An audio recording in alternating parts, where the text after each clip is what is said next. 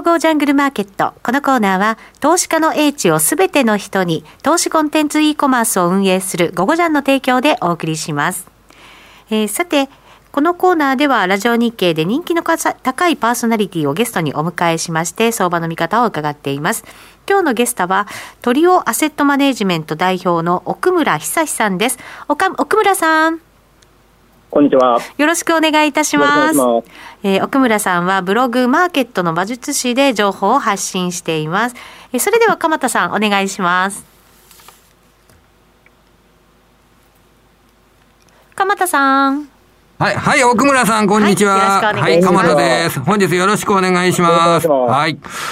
さて、えー、早いものでですね、1月の株式市場は、で、本日で終わりという形になりますけれども、ね、えー、この1月1ヶ月、まあ、結構いろんなことがあった1ヶ月ですが、あの、どのように見てらっしゃいましたか？はい。この1月は最初、正月明けてすぐですね、日本で1月6日でしたか、ええ、一気に相場下がりましたよね。はい。あれ、びっくらこきました。は いはいはいはい。あの去年、すごいいい状況で終わって、1月も5日は良かったんですよね。はい。えー、で、ソニーなんかかなりいい値段で仕切ってたんだと思うんだけれども、ええ、1月6日になると相場が一気に急落。はい。えー、これ、やっぱりあの、大きい事件、自己的に見てみるとあったなと。この時は FOMC 議事録の公開といったことが材料とされてましたよね。はい、はい、そんな議事録の公開で、はい、やっぱり金融、金融引き締めの時には株価が下がるっていう、そういうことなんでしょうかね、この、とりあえずの反応としては。そうだと思いますね。これも、なんていうか、過去、ずっと同じこと起きてるんですよね。はい。えー、以前も、金融引き締めをやると勝手にマーケットが思って、あるいはやる時期を土地変え、あの、土地違えて、それで勝手にマーケットが下がったということがあったと思います。はい。えー、それ何度も何度もあったんだけれども、今年も、あと去年もそういうことってずっと起きてきてあったと思うんですよね。で、この今年を見る上では、やっぱり去年あって今年ですから、もう一回去年をちょっとおさらいしてみるのも、あの、過去から学べるかなと思うんですよ。ええで、おさらいする重要なことというのは、去年から見えたものっていうのはどういうことなんでしょうかね、これ。一番最初に下落したのは去年のゴールデンウィークですね。はいはい。えー、これあの、イエレンさんが、はい。えアトランティックシーという経済誌のインタビューで、景気が過熱しないためには金利は上がっていいんだよ、したか仕方ないねという発言をしちゃったんですよね。イエレン財務長官ですね。財務長官。はい、ね、あの人って前 FRB の議長じゃないですか。ええー、それでマーケットが反応して、ニューヨークダウ1000ドルぐらい下落したんですよ。はい。えー、これはドカンと下がって、日本も当然に下がったと。うん、この時以来、ずっと日本が8月いっぱいまでずっと下げるようなあの流れで来たと思いますね。はい。あの後付けの理由ではワクチンの接種率が当時はね、あの欧米に比べてかなり悪かったという情報もあのいろいろ工作してましたから、そういうこともあるんですけども、でもこれは案外簡単に解決できたので、10月の段階では一気に戻したと。はい、いうことがありました。えー、その後また下がったんですよね、9月。えー、えー、これあの中国恒大の業績悪化を発端とするこう恐怖だったと思います。はい、えー、あのー、また世界不況が来るのではないかと。という恐怖。これもなんとか乗り越えて、次の下落があったのが11月。これがね、オミクロン株ですね。はい。これが、この大きい3回の下落が去年起きたことかなと思います。ええー、で、今年また下落が起きた。これ、去年の5月と似たような状況じゃなかったかなと思うんですよね。また金利、金利に対して敏感に、えー、反応して、下落したという動きなんですね。えー、はい。結局まだ金利上げてないにもかかわらず、うん、えー、議事録では強気で上げるぞと。あるいはさらに一歩踏み込んで資産を主張するのをもっと積極的にやろうよと、はい、加速したいよというような意見が出たというディスカッションのをしてないにもかかわらず意見が出たという情報でした。はい、それで下がって日本も下がったというのが今に至ってる状況じゃないかなと思うんですよね。はい、そのあたりを学習した経験が、まあ、これからの2月以降の株式市場、日本の株式市場、世界の株式市場を見る上で、生きてくるってことはありますかね？あのね、来ないと思います。ダメなんですかね。なぜかというと、ええ、相場ずっと見てると、だんだん分かってくるんですけど、ええ、毎回毎回同じこと繰り返すんですよ。はい。だから、相場というのは短期記憶がないと思います。はい。また同じことになると思う。ええ。だけれども、パウエル議長ってね、これ重要なんだけれども、2012年からずっと FRB の理事やってるんですよ。はい。ついには今トップですけれども、10年間やってるんですよね。ええ。で、当時ね、バーナンキさんの下にいたんですけども、バーナンキさんもね、同じことやったんですよ。テーパータントラムの犯人ですから。2013年の5月にね、そろそろ気に上げたいなって不要に言っちゃったんですよね。はい。そしたらマーケットが反応して、ドカンと、うん、えー、ドル円レートは上がるわ、株は下がるわということが起きて、あのそれはすぐあの、いや、あれは冗談だよと、冗談とは言いませんでしたけど、あの取り返したわけですけども、で去年同じことをあのイエゲンさんがやっちゃったと。では、金融引き締めの時期というのは、まあ、そのニュースのを受けた受ける中で株価の調整、一時的にとどまるかどうかともかく、調整っていうのは避けられない面があるということなんでしょうかね。金融引き締めの話をマーケットが消化するときにはですね。と思います。あと、下がったっていいとさえ思ってると思います。うん、FRB は。はい。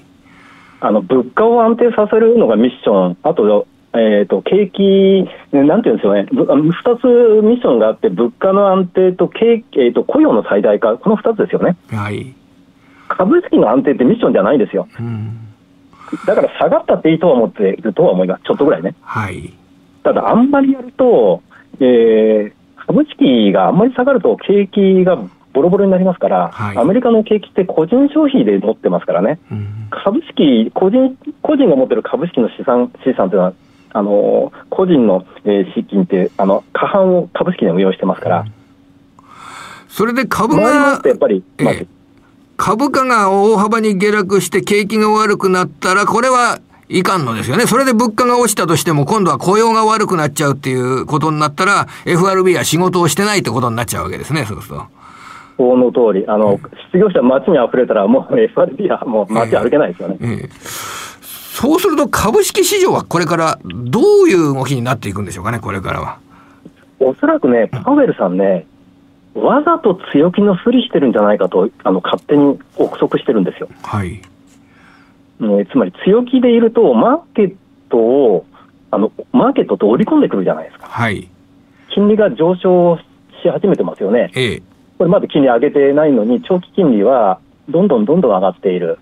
これを狙ってるんだと思うんですよね。ええ、そうすると、スムーズに F, F フレートを上げやすくなりますでしょ？はいそうすると、マーケットへ上げた時のインパクトがなくなる。うん、これってスムーズランディングなんじゃないかな、ソフトランディングなんじゃないかなと思うんですよ。はい、今はちょっとハードだけど。うんで実際に上げ始めた時には、マーケットへのマイナスインパクトっていうのは、あまり感じられなくなってくるっていうこともあり得るってことですかね、はい、で過去、実際そういうこと多かった、実際に上がると、あの金利が上がると、逆になんだ、その程度の金利なのかということで、マーケットどんどん上がっていったことの方がむしろ多かったと思うんですよね。だから今年もそうなんじゃないかな。実際にじゃあ、上げ始めた時というのは、まあ3月に利上げがあるっていうこと示唆されてますけど、3月ぐらいから、そうすると利上げが実際に発表されて、マーケットは下がらないというような、そんな展開になる可能性があるってことでしょうかね。私はそう見てます。で、そうすると今の段階で、もう3月はあの1か月半ぐらいで今度3月になりますので、あの FOMC、次の FOMC は。そうすると、何か準備をしとくっていうことがいいってことですかね、これ。そう思いますね。あの、今結構乱高下してるじゃないですか。はい。下がったら買うという昔ながらの方法が一番意味があるやり方、勝ち、勝ちやすいやり方なんじゃないかと思いますね。はい。わかりました。その場合、な、あの、投資する対象、企業に対しては何を求めて、どんなふうに選ぶということが必要になってくるんでしょうか？えっ、とね、冒険をしないで、ええ、王道で行くのがいいと思います。はい。はい、はい。記者格狙い。うん。日本だと1位の会社、2位の会社、3位の会社、ええ、時価総額で。はい。で簡単に言うと大きい会社で絶対倒産しないと言い切れるような規模で、うん、えー、1位、うん、あるいは2位の分野をいっぱい持っていて、はい、将来が明るい会社。うん、全部揃えるのって結構難しそうですね。あのなんだけれども、例えば1位がトヨタ、ええ、2位が時価総だとソニーですよね。はい。いかがですか、この2つ。あの、将来は、あの、希望があるというふうに一般的に捉えられることが、あの、あるんじゃないですかね。ただ、トヨタ自動車だと、あの、ハイブリッドカーの成功体験が電気自動車時代に通用するかとか、そんなこと言う人はいるでしょうけれどもね。えー、だけれども、あの、例えばテスラのように、えー、仮にですよ。はい。えー、レクサスのような、あのあれ、トヨタのあの一つのカンパニーだと思うんですけども、そうじゃなくて、完全にスピンオフさせるようなことって可能ですよね。ああ、レクサスを、はい。あいや、電気自動車部門。電気自動車のあの事業をということですか、はい。えー、そうすると、その瞬間、テスラのような時価総になると思いませんか？なるほど、電気自動車に特化した分野の企業価値を測ってみたら、はい。あの、何兆円になるんだろうという、そういう発想ですね。例えば、あの、安田電機や富士電機を、富士電機や富士通を、富士通がファナクを作ったように。うんああ、でもスピンオフっていうことが大きなテーマとして意識した場合は結構面白い切り口に、あの大企業を見る上での面白い切り口になるっていう捉え方ができるんでしょうね、それね。え本人も同じことできそうですよね、はい、で。映画事業の時価総額を取り出してみたらこうだった。音楽事業はこうだった。ですとか。そんな感じ。ええー、ああ。そんな発想でやはり日本企業の時価、これからの時価総額の変化っていうのを考えておくと、楽しみが出てきそうですね。はい。テスラが高すぎるんじゃなく、トヨタ、ソニーが安すぎると思うべきだと思う。はい。わかりました。そのあたりですね、あの、今の奥村さんの話などをですね、これからの、あの、企業を投資する上でのヒントにしながら、あの、私も活用させていただければなと思っております。はい。奥村さん、あの、本日、ありがとうございました。勉強になりました。ありがとうございました。はい、ありがとうございました。えー、トリオアセットマネジメント代表の奥村久志さんにお話を伺ってまいりました。ゴーゴージャングルマーケット。このコーナーは投資家の英知をすべての人に投資コンテンツ e コマースを運営するゴゴジャンの提供でお送りしました。